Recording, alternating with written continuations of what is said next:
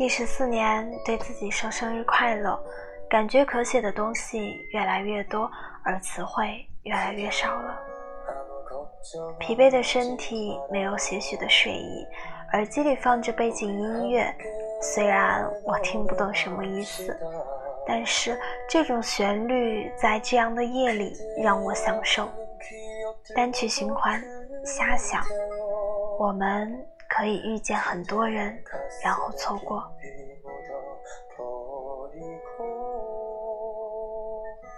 在这样的城市，人是匆忙的。今天 应该是昨天，温暖的阳光，风，再好的期许，也不过如此了。不再期许，人要多大的勇气才可以一生一世？我想，我是一只无头的蚂蚁，喜欢听说话，羞涩而温柔，像静静观赏一只无翅的蝶。我是一个说着无法释怀，欲进不能，欲走还留，仿佛那种宣称无懈的温暖就在眼前。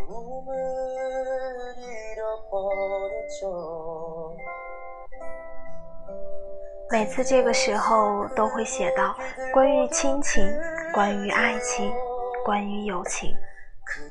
但是三沙晚，请回答一九八八，可能有真的又要重新去感受亲情、友情和爱情了。这里几乎每个人都能看到自己的影子，也同时让每个人都放慢了脚步。原来自己已经走了这么远。一九八八没有华丽蜕变的人物，没有纠缠不清的故事，却能让人如此着迷与感动，因为它并没有过多的渲染离别。也没有刻意的留有遗憾，它只是撕碎了时光。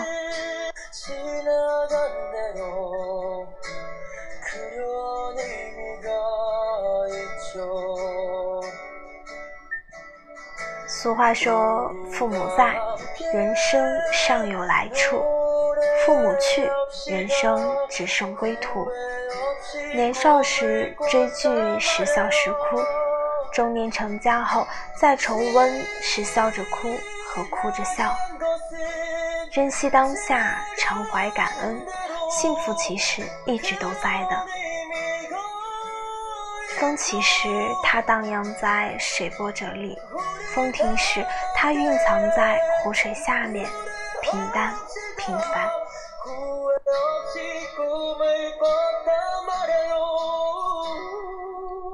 曾经看过一段很感动的话，大概是这样说的：我吃东西越来越清淡，对待人情世故越来越宽容，不乱发脾气，也学会了忍让，慢慢的有了一颗成长的心，也开始害怕听到任何与病痛有关的事情，最大的心愿变成了全家人身体健康。相比一两年前迫不及待要去看远方的心，我更希望花十分之九的时间在温柔灯光下和父母吃完一顿餐。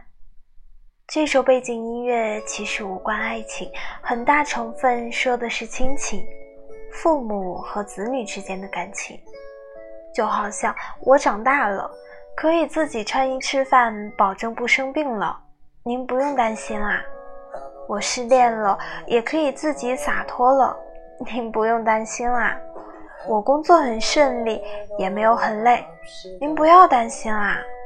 只求你们可以健健康康一直在，就这样简简单单的。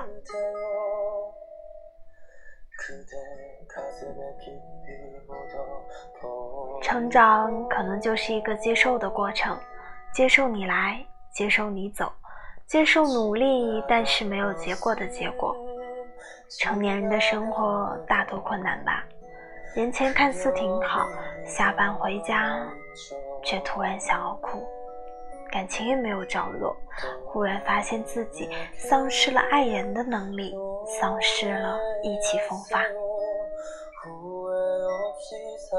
想要和谁聊一聊，或者不聊。或者聊什么，好想要发泄一下。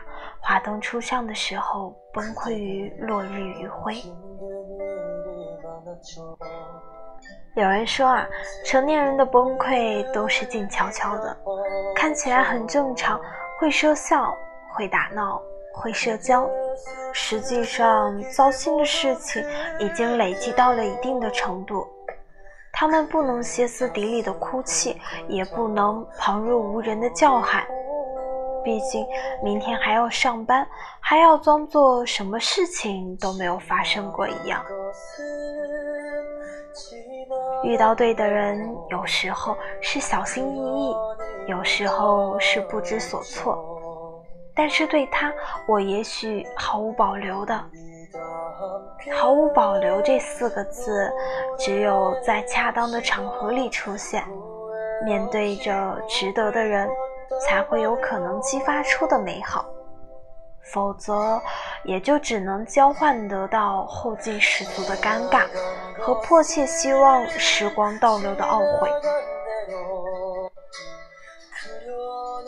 炎热是否会把漫长的黑夜赶跑？是否可以彻底摘下人们的口罩？遥远宇宙里的寂静心事也背负着愿望。什么时候好事发生？什么时候，人唯一能做的不再是傻傻等待，而是那时花开。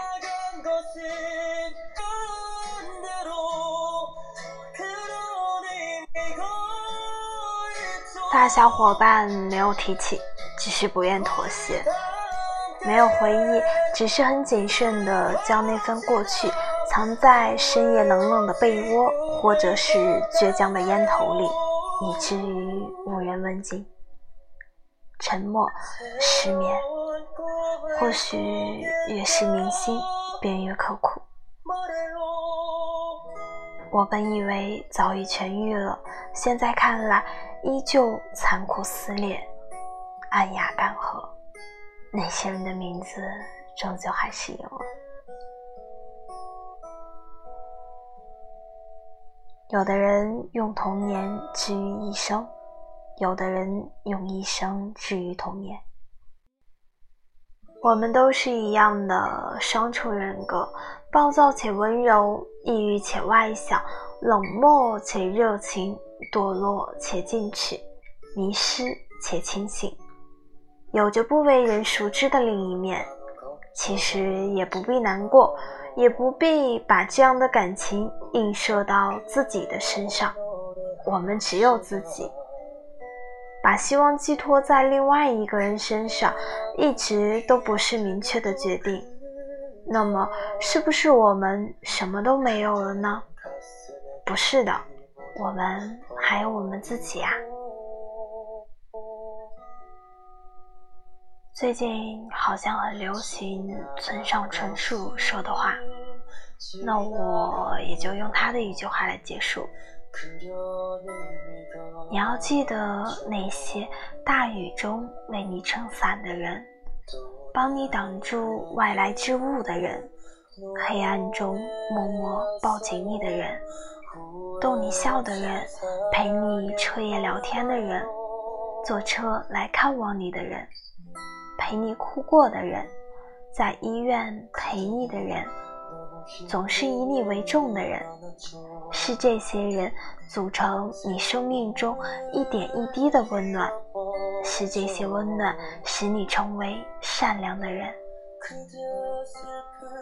我爱你们，祝大家一切都好。 그대 탓으로 훌훌 털어버리고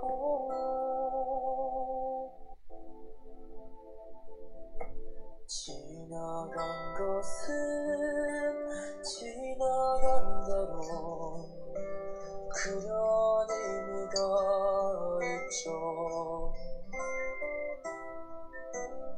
우리 다 함께